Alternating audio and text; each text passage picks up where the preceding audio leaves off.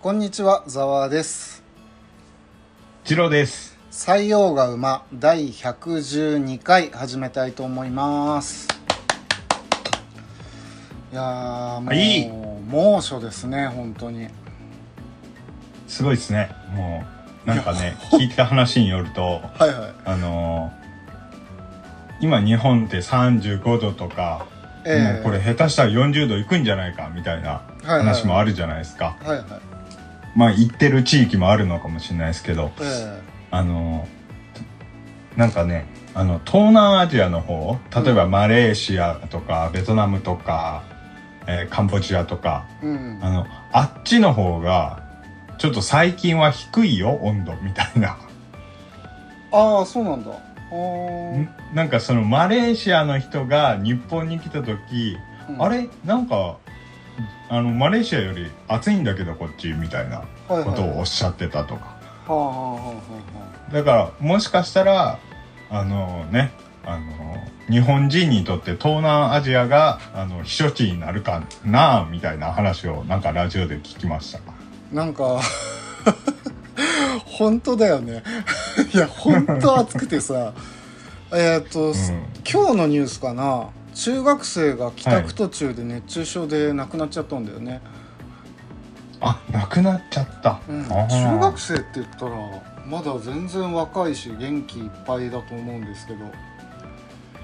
ーんなんかえすごいですねうんでも部活であんさまあ昔、う夏場でも全然外とか走ってたんですよ僕バスケ部だったんですけど僕も走ってましたよガンガン今思い返すと異常だったわよくよくやれてたなって思いますうんあとねあのー多分我々の世代はギリギリこ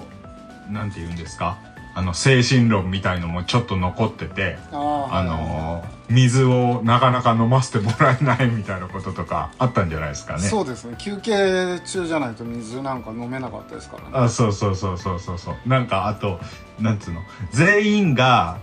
例えばランニングやったらランニングのノルマをこなしてからじゃないと飲めないみたいあなあそうね全体全体的なやつあったね、うん、そうそうそうそういやーまあまあ精神論も必要っちゃ必要じゃないかなとは僕は思うんですけどまあねあのケ まあでースバもイケースケースバイケースではありますよねいやでもまあ役に立ってるっていうか本当に外にね買い物に出かけたりして倒れそうになる時にうんその頃のことを思い出すんですよ全然平気だったじゃないかっていうそれがちょっと支えになってたりしますよ、なるほどねうん、ちなみにその亡くなったその中学生の子とかってはいはいどうなんですかねどどういうバックグラウンドがある子だったかっていうのもちょっと気になりますね。あなんかねその運動部か文芸かわかんないんだけど部活の帰り道に自転車に乗ってて、なんか倒れちゃったらしくてうーんで田舎の方だったもんで発見も多分遅れたんだと思うんだけどあーいやそのなんて言うんですかその体が実は弱い子だったとかああなるほどねはいはいなんかそれによってもあのいやほほんと亡くなったことはすごい悲しいことだしうんあのーちゃんと受け止めなきゃいけないとは思うんですけどまたこれちょっとなんて言うんですか あの偏った意見を助長させるじゃないかなとも思っちゃってああはいはいはいはそその子がどういう子だったかっていうのも重要だよなと思っていまあそうですねでも高齢者なんかは結構亡くなったり、あと病院も今大忙しらしくてえー、どうどういう内容でお忙しなんですかあもう救急車でめちゃくちゃ熱中症で運ばれてくるんだってさああなるほど、対応に追われてるけどそうなると優先順位ってものをつけなきゃいけないじゃん、そうですねうん命の選択をしなきゃいけないですそうねいうのも結構ね精神的にもしんどいだろうしうんやっぱそうね自分本当でねやっぱり備えるしかないよねだから運ばれても速やかに見てもらえる保証もないしさそうですうね、んだからやっぱりなんていうの現代日本人特に都会の人ってうんこうそういう医療機関とかはいはいその国とかにうんまあ人のこと僕はもう言えないですけどすごい医療機関とか国とかになんか依存しすぎな気がするんですよねなんかまあねまあねだからいや何が言いたいかっつうともっと個人個人が、えーじ自己管理の意識を強めなあかんやろうなって思うんですよねまあそうですねそうそうそうちゃんと水分を常に携帯するとか、うんそのえーまあ、水分だけじゃなくて塩分もうんそうですね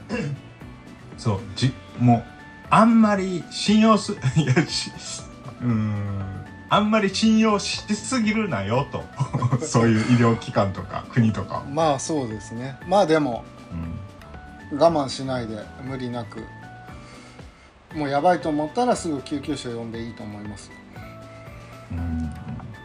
そうね、はいそうかな、うんまあ、もしくはその近所の人らに「すいません助けてください」って言ったらまあねそれを誰かしら助けてくれるんちゃうかな言えるぐらい元気だったらいいけどさなんうか、ん最近は急にもう白目向いてぶっ倒れちゃうらしいから、救急車も呼べないじようゃなあじゃあせめてなんていうのえー、その、えーみんながみんなそのなんつうの防犯ブザーみたいの持つっていう大人も子供も老人もうんまた利権が絡んできますねいや そうそうかななんかあこれやばいもう倒れるってなったらブーって鳴らすとかで政府推奨のやつじゃないとダメとかなんだろいや全然100均とかで買えそうやけど なまあいいですよで今回は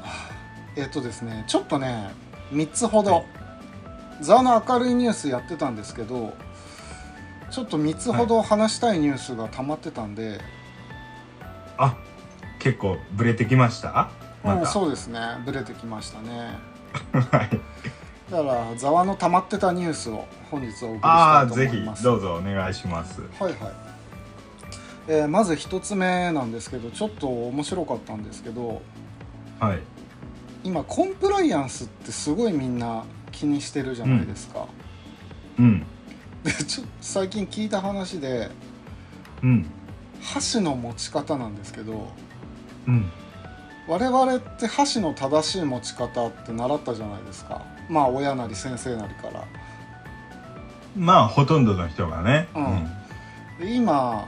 箸の正しい持ち方って言っちゃいけないらしくてうんおどうしたどうしたその持ち方が正しいか正しくないかなんて誰も決めらんないんじゃないかって言って正しいっていう表現をやめましょうってことになって出たはい今伝統的な箸の持ち方に変わったらしいんですね ああまあまあでもそうねそれはそれで正しいような気もするなだからなんか変な感じになったなーってまああだから正しいってさまあ鉛筆の持ち方もそうだし、ーうんなんかすまあ改めて聞くと、まあ、何が正しいかなんて言えないよなとは思うんですけど、はいうんまあ、表現の仕方がますます今後難しいんだなと思って ちょっと取り上げたかったんです。あと続いてですねあの、はい以前アメリカとかでとんでも裁判の話をしたと思うんですけど、はいえーはいまたアメリカのマクドナルドでですねはいえーナゲットが熱すぎてやけどしたって言って訴訟した人がいて、えー日本円にして1億円ゲットしました、ようできたなまあいい弁護士がついたんでしょうねうんあーまあ相当もうほんまチュンチュンっていうか超絶熱かったってことですかねうん、だからこういう判例をいっぱい作ってしまうとはい多分消費者側が勝ちやすくなるんじゃないの、ああなるほどねうんうんでもう一個裁判なんですけど日本の裁判でちょっと面白いのがありましてはいえっとですね2020年の9月にですねはいまあ、あるお30代の男性が、はいまあ、警察にあの車に乗ってる時警察に呼び止められてはいちょっと車内調べさせてくれって言われたんですよはいでまあ警察が言うことだからその人は応じたわけですねどうぞって調べてくださいって言ったんですけど、そこからはい車の中から十徳ナイフが見つかったんですよはい十徳ナイフって分かりますよねあのまあなんかその 10, 10個こうなんていうか、まあツールがナイフなりドライバーとかそうそいうろそいうそうろそうそう、はいついてるナイフですねはいでそれを見つけて警察が 軽犯罪だって言って銃刀法違反であの罰金払えってことになったんですねおお救済なるほのどでえでもそそれは実際払ったんですかいや払えって言われたんだけど男性は十徳ナイフだ、これは災害時など自分の身を守るために手元に置いてるだけで、悪いことに使うわけでもないしはいななんでそんなことで罰金払わなきゃいけないんだって言ってこれが裁判になったんですよ、うんうんうんいいいいぞいいぞうんだってさ十徳ナイフってそのなんか困った時に使うからさうん日頃から持ち歩いてて叱るべきだって僕は思うんですけどえっていうか持ってる人多分結構いると思いいますやよ山ほどいるでしょキーホルダーになってたりするしさ、は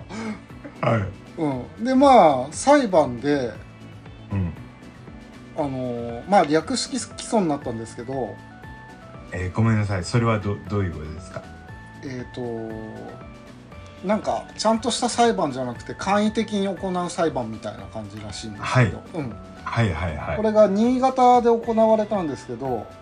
はい裁判所が9000円の罰金払いなさいって言われたんですよえその男性にで男性はそれ納得できなくて、そらねうん正式な裁判をしてくれって、うん、うんうんうんうんいいぞいいぞうん、言ってうんあの差し戻すはい第一審判決を破棄して差し戻しを行ったんですね、はいそれでちゃんとした裁判を行って人に向けられた護身用ではなく、再防災用と認められてはい無罪になったんですよああよかったねいやこれ有罪になってたら大変ですよ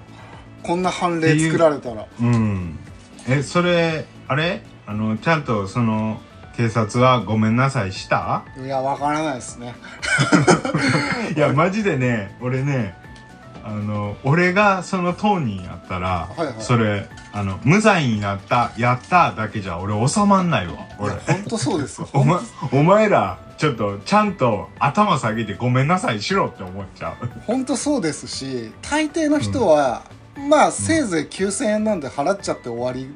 になっちゃう人が多いと思うんですあよーまあね。面倒くさいしその裁判ってなるとねいろいろコストがかかったりしますからねいやでも本当この30代の男性はよく頑張ってくれたと思いますよ。いやー素 晴らしい素晴らしい拍手を送ろうよかったうんこれすごいで十徳ナイフ皆さん持ち歩けますんでね。ああ、素晴らしいですね。素晴らしい。でも、ででも、これに懲りずつ言ってくるやつはいると思うんですよ。警察の中にも。そうですねそうですね素晴らしい警官もいっぱいいるやろうけど、中にはノルマとか、そういうのを狙って、あの、はい言ってくる人いると思うんやけど、このザワさんのニュースを聞いたリスナーの皆さんは、そこでへこたれるなよと言いたいですね。本当にねひどいですよ ね。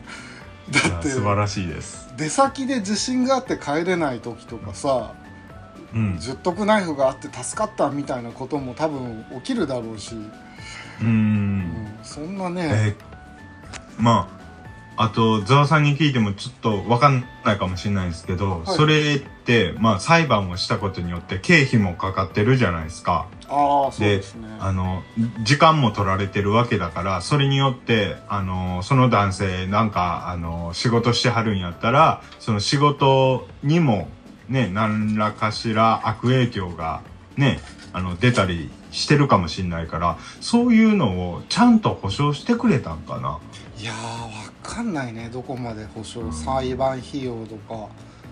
出してもらえるのかねなんかねその冤罪に対する「ごめんなさい」をねちゃんとしてはるんかなっていうのがねちょっと謎なんですけどね前から謎ですね まあそんな3つほどちょっとは溜まってたんで吐き出させてもらいましたいいやー素晴らしいですね もうぶっちゃけそのオープニングはそれで十分な感じですねそうなんですか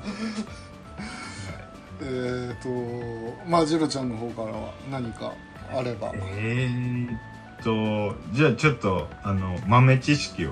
あはいはい一つはいはいあの、えーチェルノーゼムって知ってます全然わかんないですね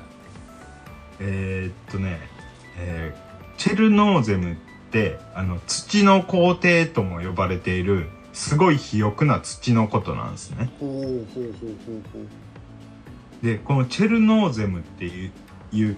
土は、えーウクライナとか、うんえーロシア南部とかあー、えーそうねこうカザフスタンとかあとアメリカ大陸にもあるんかな、うんうんまああのーえーまあすごい土が、うんえーまあえーまあウクライナとかいろんなとこにありますよと。はいはいであのよく最近そのなんて言うんですかあのウクライナとロシアのその穀物輸出がどうのこうのみたいなニュースとかあるじゃないですかえー、あれなんでウクライナとかロシアとかってあのすごい寒いじゃないですか日本と比べてもそうですねはいなのになんでそんな穀物が豊かにできるのかっていうことなんですけどうんこのチェルノーゼムってのがすごい効いてきてるらしいんですねチェルノーゼブはいはいそうそうそうそうそうこのすごい肥沃で、えー養分たっぷりの土のおかげで、えーなんて言うんですかそういう小麦とかさまざまな穀物とかが、うんあのそういう寒い地方でもよく取れるっていうことらしいんですねはあはあはあはあ以上ですえ何その土欲しいんだけどえっとねい僕今そのチェルノーゼムの分布マップを見てるんですけどえっとねまあ日本はもちろんなくて え何それは人工的には作れないんだ、あわかんない作れるのかなまあああの作れるんやったらもう得意に作ってるとは思うんですけどあーそうかまあその、えー東東ヨーロッパあたりからウクライナロシア南部カザフスタンってこうなんかあのーユーラシア大陸の中央あたりをこう、えー通ってる感じですかねうーんいいなそうアメリカ大陸、えーアメリカ合衆国あとカナダあとこれは南米の右下の方にも分布してますねあーそうそんな土があるよっていう話ですはいじゃあオープニングはこんなところでよろしいですか、はい。はい、大丈夫です。それではですね今回ははい。僕の方からですね、はい。えー、とちょっと最近ですねうん。ビッグモーターの事件を毎日毎日やっててちょっとはい内容がひどすぎて、もうまあ被害者の方たちには申し訳ないんですけどもう笑っちゃうぐらいひどいんですよ。なんか、らしいですね。はいで、ごめんなさい。あのーえーちょっとお恥ずかしい話なんですけど、僕、ビッグモーターの事件、やばいやばいっていうのは聞いてたんですけど、その、詳細全然僕見れてなくて、ちょっとあーはいざくっと概要を教えていただけませんかいやまあ本当いくつもあるんですけど、はい。えーまずそうですねはい。一つはまあ車を売りたいとはい。なった時にまあはい1個の会社じゃなくて何社か査定してもらうじゃないですかはい。でまあビッグモーター A 社 B 社って査定してもらうとはい。で A 社が50万円だったら買いますとではい B 社が80万円だったら買いますとはい。で C のビッグモーターがはいあうち100万円で買いますよとはいで100万円だで買ってくれるっていうんでビッグモーターさんにお願いするんですよはいあビッグモーターは中古車販売買取会社ですもんねそうですねはいで、はそうするとあじゃあビッグモーターさんに100万円で売りますっていうとうん後からあここにもここにもここにも傷がありました買取金額40万円になりますって後から言ってくんですようんうんうんうんでその傷なるほも最初からあったっていうわけではなくてあのーはい自分たちでどはいあのタイヤに穴開けたり、はいまあ、故意に車体をへこましたりして傷を作ったりしてるんですね、はいはいはいまあそれがい一個ですねはい中取り、はい一個はいでもう一個修理の時あるじゃないですかはい修理修理なのにうんノルマがあるんですよこれがまず意味わかんなくてはい修理でノルマいくら売り売り上げを出せっていうノルマがあるわけですねでは意いはいはい味わかんないじゃないですか、だってどんな修理内容が来るかわかんないんだから、1万円の修理もあれば うん10万円の修理もあるわけだからそもそも修理にノルマがあるってことがおかしいんですよあーはいなのでそのノルマに合わせるためにわざと自分で自分たちで傷をつけてあここもここもここもおかしかったですって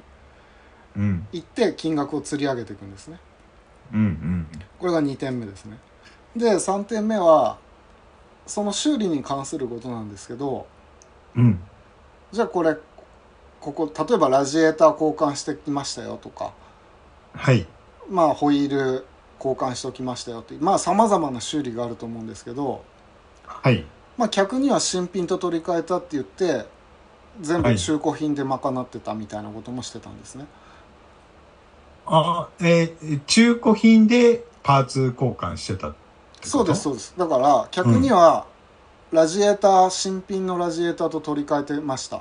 ていうわけはでいすよ、はいはいでも、安い中古品でうん取り付けてたと、もうだから詐欺なんですよ、こうんうんうんれですもう修理出して新品で取り替えてもらったけどうんもう1週間のしない1週間もしないうちに、うんまあ、不具合が出てうんあの、まあ、ビッグモーターにクレーム入れるんですけど取り合ってもらえないと、お金も返ってこないと、うんうんでさらにじゃあもう一回見てみますって言ってうんあ別に異常なかったですよって当然言うじゃないですかうんで見たってことで手数料取られるんですようんもうだからやってることがもう犯罪なんですよ全部うーんあーなんかあの犯罪じゃないですけどあの LCC みたいですねあのすげえうあの運賃安いけどあの荷物をあのいっぱい持っていくとその分値段が釣り上がってシートを選ぶにはまた追加料金かかってみたいなあーはいはい LCC みたいですねであとはその高額になるわけですよ修理代とかいろいろはいはいはいそうするとお客さんは保険を使うわけですねうん例えば1万円で済む修理だったらうんまあ現金で払いますけどうんただ20万円かかる修理だったらじゃあ保険使いますってことになるじゃないですかうんで保険を使うんですよまあ基本的にあそこでやってるのは損保ジャパンらしかったんですけど、うんで保険会社も一部知ってたらしいんですよ不正を行ってるっていうの、うんで保険で保険で賄うと,、えー、とうん翌年保険料が上がったりとかいろいろなるわけですよね、お客さんは当然、うんしうん使ったってことでうんうんでそういう保険料の水増し請求とかうんしててまあ今こういう事件が明明るみに出たんでまあとにかく、うんまあ電話が毎日や鳴りやまないぐらい殺到してるらしいんですけどうんで社長がこの間会見して うんもうひどい会見だったんですけどそれもああそれなんか聞いたなはいそういうことじゃないでしょみたいな感じだったんですよねそうそうあとは自分は何も知らなかったで結局乗り切ったんだよね、うんうんでなんか副社長の息なんか子はど出てこないと副社長の息子が出てこないあの社長の息子が副社長やってるんですよ、ああ、そういうことね。うんはいはいはいでそいつ、がもうすげえ死ねとか殺すぞとか、そういうパワハラメールとかたくさん送ってたんですねあ、部下に部下にうん。で会見には出てこないんですよはい。でまあ社長と副社長は辞任しますって言ってはい。辞めたんですけどはい。あの100%株主なんですねちゃんちゃらおかしいですね。 で新社長になったんですねうん。で新社長が一番最初にやったことが、はい、あの社内で、ま、回ってるうん。あのスマートフォンの LINE の履歴を全部消せっていう指示なんですね、ほう。ほうほうほうほうほう。ちょっと、えっ、と、副社、その新社長は、どういう人なんですかね。新社長は真面目な人って言ってるけどもわけわかんない、うんあそこはもう行かない方がいいですよ、なんかもう、どうしようもねえなって感じですね。いやーちょっとかわいそすぎるなと思ってえでえその、被害者が。被害者の人たちがだってうん車ってさ、うん。なんかいや高い買い物だけど、うん。まあ、僕は今車持ってないですけど、うん。まあ自転車ですら愛着があるわけですよはい。なんかなんかただの道具というかなんか乗り物って多相分み棒みたいな、ね。そうそうそうそうそうそうなんか、んせっかく修理に預けたのに勝手に傷つけられたりちょっとうんとんでもない話だなと思って、うん。うんなるほど。で別に、えっといはいはい今、今、ウィキペディアでビッグモーター見てるんですけど、はいはいえーっと、えー買取台数6年連続日本一、はいえーキャッチフレーズは、やっぱりビッグが一番らしいですね。で口コミも高評価が多いんですけど あのそうなんですね。はいいや全全部違うんでほすほんまかよどうか知らん けど。全部社員に書かせてるらしいですああ、そうですか。で今ちょっと問題になってるのが街路樹問題ですねああ、それなんですっけ。だか除草ら剤がどうのこうの。ビッグモーターの前だけ街路樹がないあの枯れて枯れちゃってるらしいんですけどはいはいはい、まはいあ当然その区道とか市道とかなんで国や市のものなんですよね、道路の街路樹っていうのは、はいはいはいはい。でまあその葉っぱが落ちた落ちてて周りが汚くなっちゃったりするために勝手に除草剤をまいて、なうんんか枯らしてたっていう疑惑があって今調べてるらしいんですけどあれも多分やってると思いますあの本当ビッグモーターの前だけ街路樹が全部枯れてるらしいんで、あーまあなんか本当すごいですねはい どうしようもないですねいやもうだからもう多分負債額とんでもない金額になると思いますよ多分で、ねえ多分ですけこど潰れると思いますねれいや本当ろくでもない なその話だけ聞いてるとで別に今回ビッグモーターの話がしたかったわけじゃないんですよああはいはいはビッいグモーターのまあ話が今話題になってるんでうんちょっと今回はあのやらかした企業っていうのが過去にいくつかあったんで代表的な2つを紹介したいと思ったんですはい、あはいあこの会社ひどかったなっていう事件を2点ほどまあ最近の話なんですけど、ご紹介したいと思います、はいまず1件目がですねはい晴れの日事件です晴れの日事件覚えてますかありませんえー2018年です、はいえー2018年1月8日の成人の日に振り袖販売やレンタルを行っていた晴れの日が突然休業をして予約をしていた新成人たちが振り袖を着ることができずに、えー金銭的だけでなく精神的にも大きな被害を受けた事件ですね。ああなんかなんか聞いたことありますはいええ、で1月8日がへ成人の日だったんですけどまあ、はい全ての地域が成人式を行ってたわけではないんでちょっとその辺がごちゃっとするんですけど、うんまあ、1月8日ってことにしてください。はいまあそれまでですね、えーこの晴れの日っていうのは神奈川県横浜市、東京都八王子市、えー福岡県福岡市、茨城県つくば市ですねうんの4店舗あったんですけど、うんえはいーとまあ、8日が成人式なんですごい朝早く行ったら、店がもぬけの殻になってたと。あバックレーターってことですかそうですそうですで晴れの日っていう会社はうん前払い制のシステムだったため、まあ計画的倒産だったんじゃないかっていう声も多く上がってたんですけど、はいまあ中には100万円ぐらい払っもう1年前から予約して100万円ぐらい払ってたんですけど、お金が返ってこないとまあねうんでこの中でですね福岡県の福岡市うんこの店舗だけはうんもうちょっとそんなのかわいそすぎるって言って社長とは連絡が取れなかったんですけど、うんまあ、スタッフと相談して予約をしていただいた方の対応をしようと決めて、うんまあ、なんとか回したらしいんですけどあごめんなさいえバックレーターのがどの店舗ですっけえーですから八王子市と、あ八王子はいえー横浜ですねあ横浜はいはいでつつくば市の成人式っていうのが1月7日だったんですけど、まだ店舗が営業してたんですけどうんまあ振り袖を着ることはできたんですけどスタッフが不足していて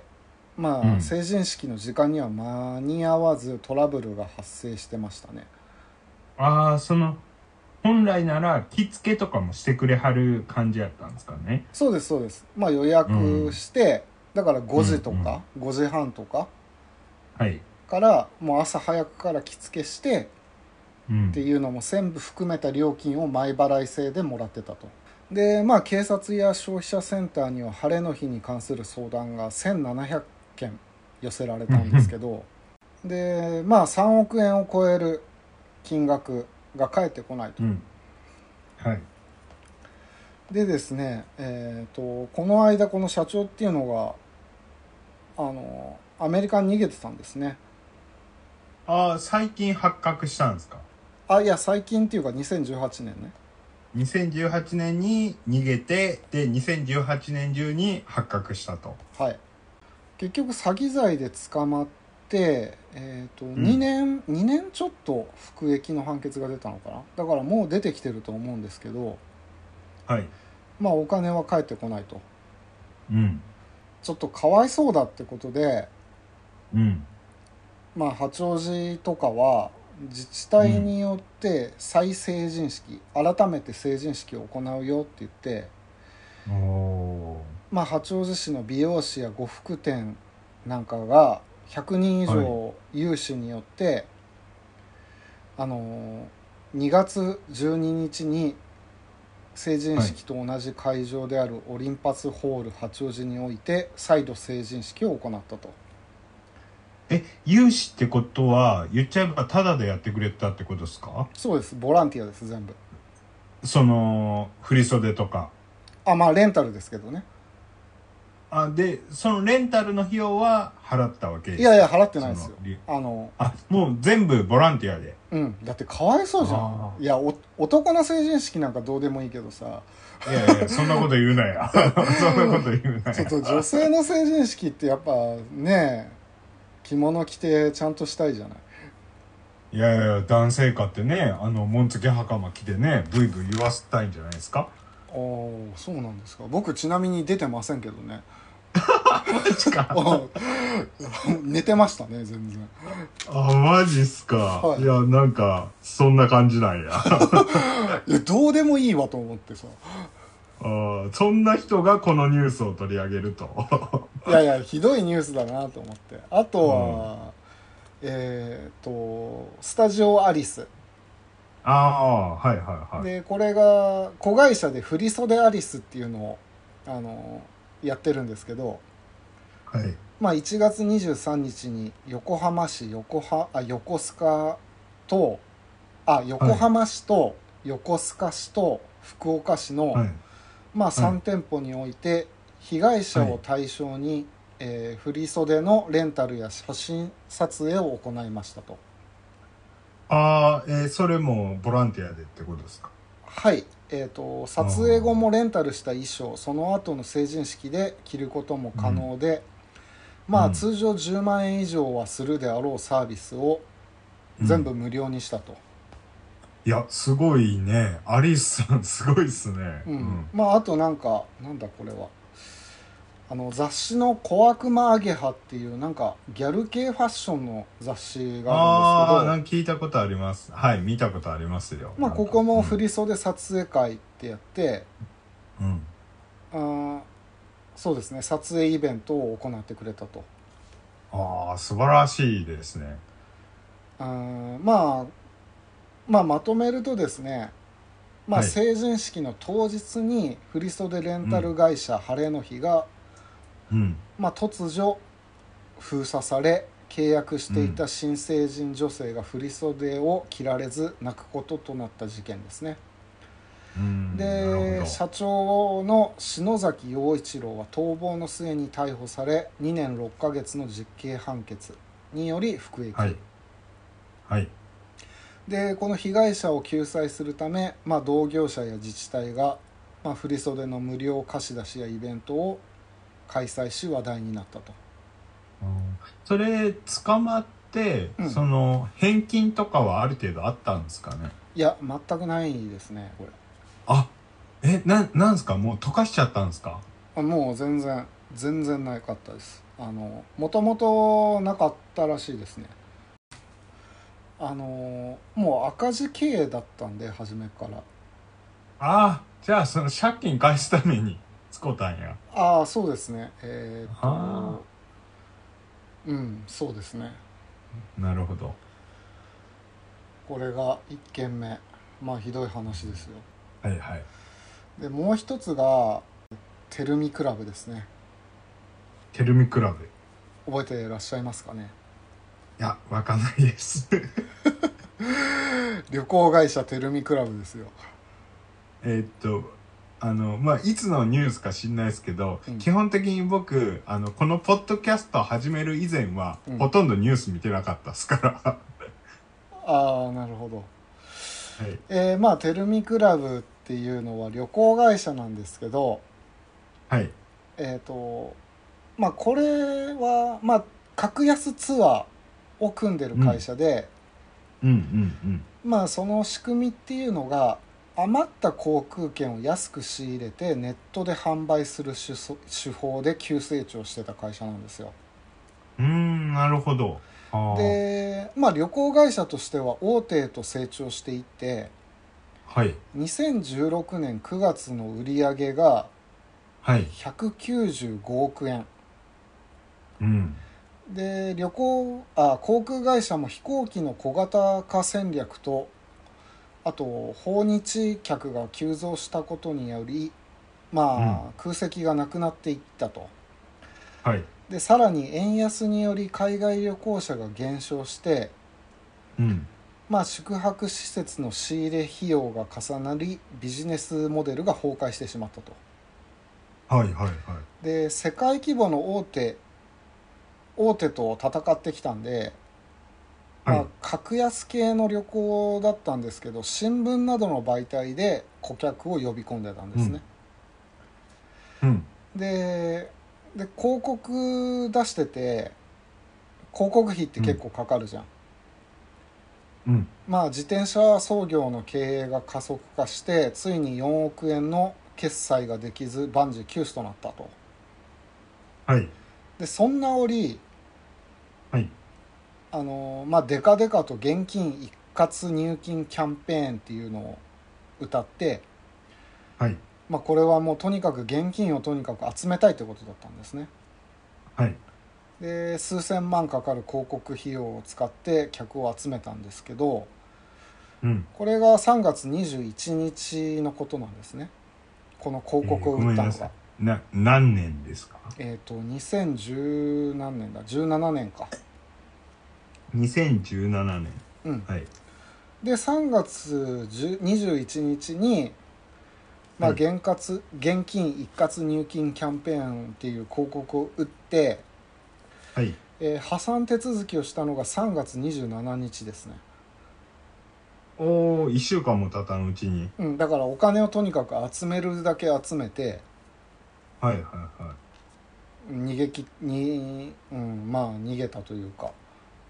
いはいはいはいえーそんなその1週間っていうか6日間かなうん、 6, 6日間でそんな集まったんかなそれが9万人ぐらい集まったらしいですねえー、えああこれだけじゃないけどあのお金をもうすでに払っちゃったっていう被害者が 8, 8万人から9万人いたのかな、それで社員構成も不可解で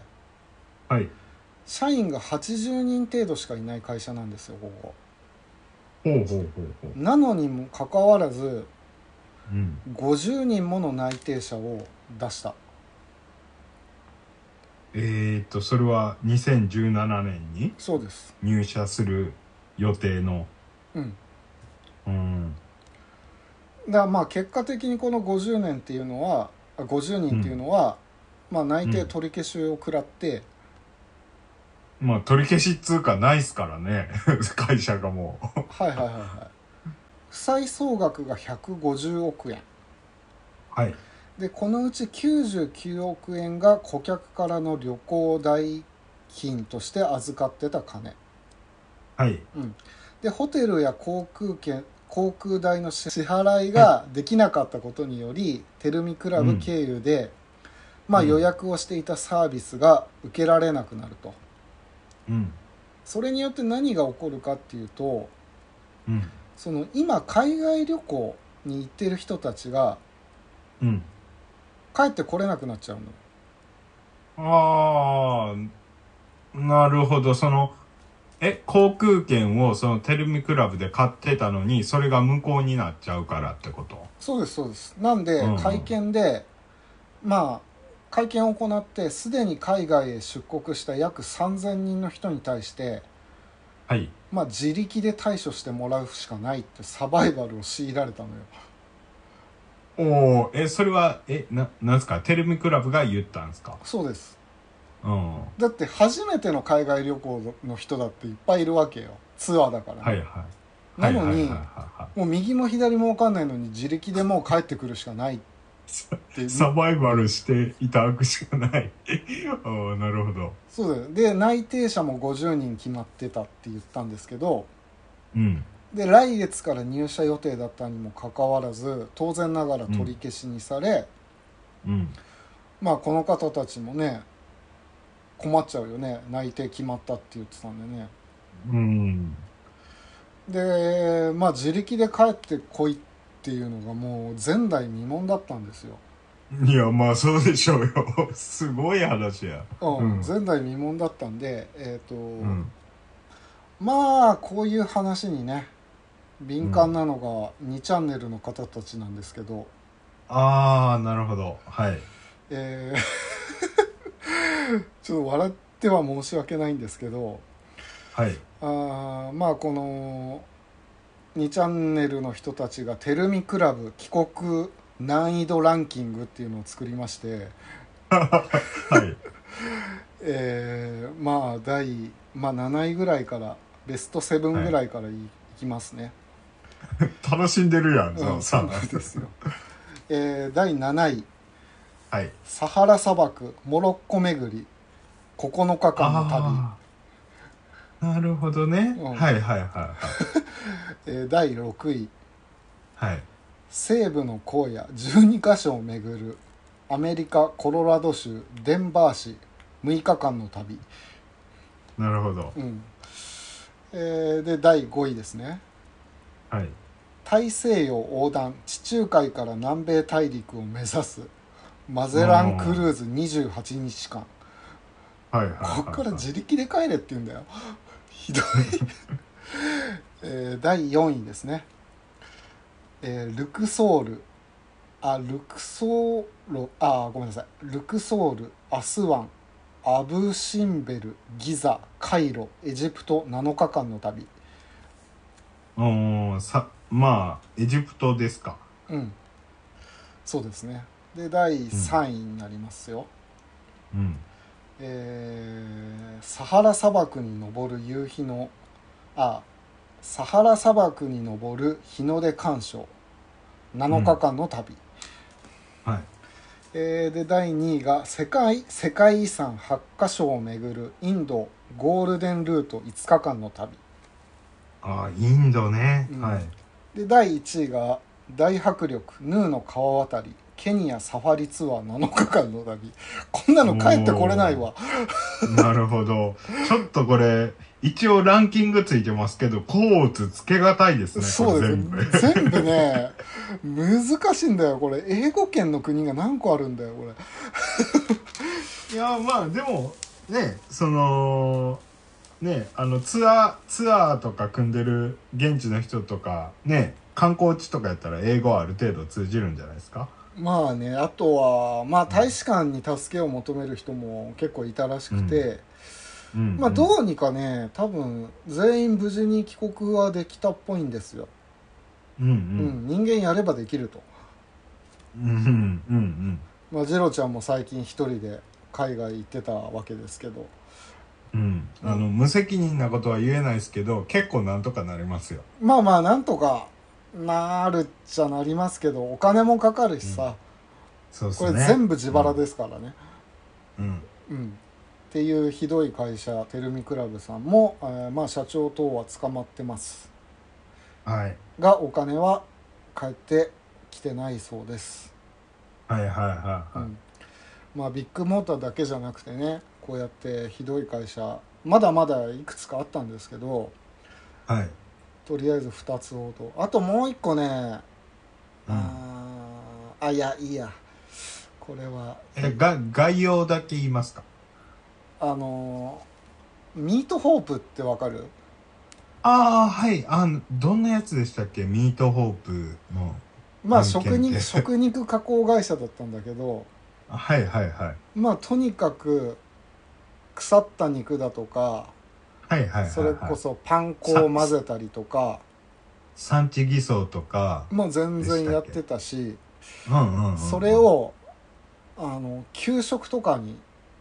うんうん材料として出してたうん会社があるんですけどうん、うんうんもうとうんにかそくれはなんとそれはなく知ってますとにかく、くあれはひどい会社でしたね。はい、うんううんうんんで今言ったね「てるみクラブ」と「晴れの日」って会社の共通点は何だか分かりますか、破産まあ破産なんですけどはいこれどっちもね前払い制なんですよ、ああはいはいはい、前払い制でお金が返ってこないっていうパターンなんですけどうんなんでまあ前払いには注意してくださいと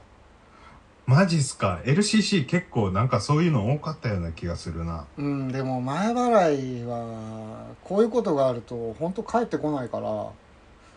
怖いですよ、本当にうんうん、あうんうんとそうですねまあなんか難しいけどね後払いだと会社が今度は困るのか払ってくれないってねまあだからやっぱこう企業体力のあるところというかうーん、そうですね難しいかもしれませんが、まあ今回ビッグモーターの事件を最近よく見るんで、ちょっとはい2点ほどご紹介いたしましたけど皆さんはご注意くださいということで。いやいやいやいやすごいねほんうーとんひどなんいていうかあのねほんと平和日本は平和って言うけどねなんかいろいろあるよねうんうんそうですねいろいろまあ皆さん破産したくてしてるわけではないんでしょうけどまあそんなわけで今回はこんなお話だったわけです、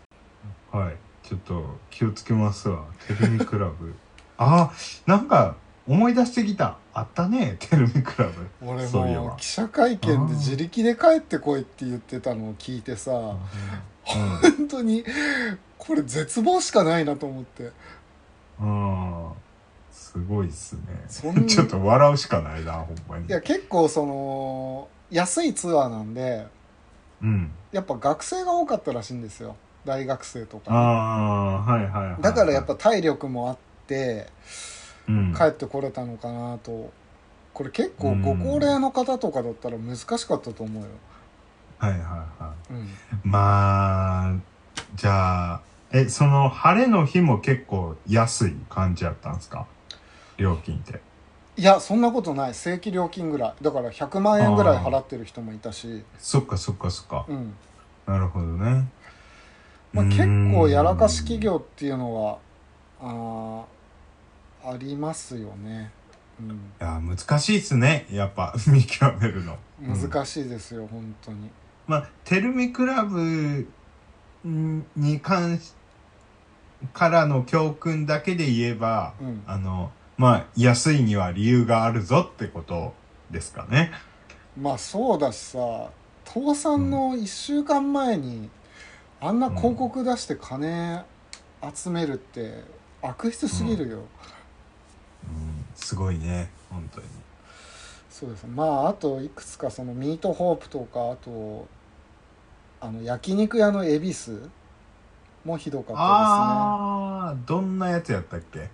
あのユッケの食中毒で5人死亡してる事件を起こした会社ですねいはいうんあれ、そういえばユッケって、うんえ、今もなんか出しちゃダメなんですっけああだからこの事件がきっかけでユッケあ多分その馬肉は多分平気だけど、はいはいはうい。ん、なんかこの事件をきっかけになんかだ、んダメになったみたいなことがあったねそうですよねそうそうそう確かにそう馬肉とかあの全部が全部ダメにはなってなかったと思うんですよね、うんそういえばうーんそうかまあいいやまあ、こういう食中毒事件とかも起こしてるんでまあ全部は防ぎようがないんでね、まあ、運運が悪けりゃ当たりますよ、うん、うん、うなるほどん、はいまあまあ生き生きてるだけでラッキーって思っとけばこの ショックも少ないんじゃない ですかそうですけどねまあ本当結うん構ねなんか日本ってさうん結構経済的にだいぶ貧しくなっちゃったんではいなんかとにかくめちゃくちゃ詐欺が増えてるらしいんですよ。ああそうなんですうん、ね、あのーそうニュースに取り上げられてないようなネットワークビジネス系の詐欺とか、うん、ううんんなんかすごい増えてるらしいんでうんうんもうとにかく、まあね、あの、渋谷とか行くと、こう、喫茶店なんか入ると、ね、そういうお話ししてる人とか、結あーそう構、いそうまそうだそうに結構いますもんうね。ん、あのーそうなんマルチうんマルチのま、ま、まあ、あの、ちゃんと聞いてるわ、僕も聞き耳、軽く聞こえてきたのを聞いてるだけなんで、うんあのー詳細はわかんないですけど、ああ、なんか怪し、怪しそうだな、みたいなのは、ちょいちょい見ますね。まあ、話を聞くとなんでそんなのに引っかかんのとか思うけど、うん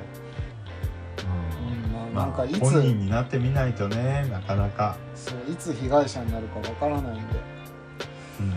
そうですねまあ注意しましょうということです。はいはいというわけで本日のはい話は終わりますがいつものお願いします。はいご意見ご要望等ある方はポッドキャスト概要欄の G メールもしくは、えー、Twitter の方まであ Twitter もうすもうすぐ X になるあなりますしああごめんなさいあれあのお便りが来てたの紹介してないんじゃないですか。あいやそうそうそれを言おうと思ってたんであの次回のオープニングで言いますあそうですねはい。あそうそうえーっとごめんなさいもう一回言います、はいえーご意見ご要望等ある方はポッドキャスト概要欄の G メールもしくは Twitter の方までご連絡いただけると嬉しいですはい、それではありがとうございました。ありがとうございました